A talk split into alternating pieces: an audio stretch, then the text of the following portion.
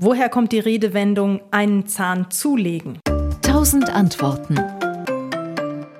Es wird immer wieder behauptet, es ist fast unausrottbar. Man hört es auf Burgen oder in Freilandmuseen oder bei Stadtführungen.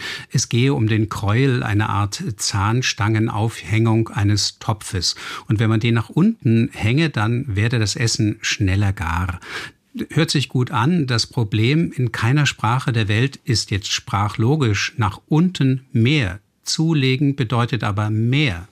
Und äh, es ist so, dass dieser Aufhängemechanismus sehr alt ist, die Redensart aber erst Mitte des 19. Jahrhunderts etwa in Schwang kommt, mit der Industrialisierung, mit den Lokomotiven und der Volksmund stellte sich vor, an einem Zahnrad, da triebe ein Zahn mehr zu mehr Geschwindigkeit an und viele Lokomotiven, die damals das Zeichen der Moderne waren, hatten einen Halbzahnkranz am Bodenblech, mit dem man dann mit Hilfe eines Hebels den Dampfdruck regulieren konnte und wenn man da einen Zahn zulegte, den Hebel nach vorne schob, dann hatte man mehr Dampf und mehr Geschwindigkeit. Also das ist dann eindeutig.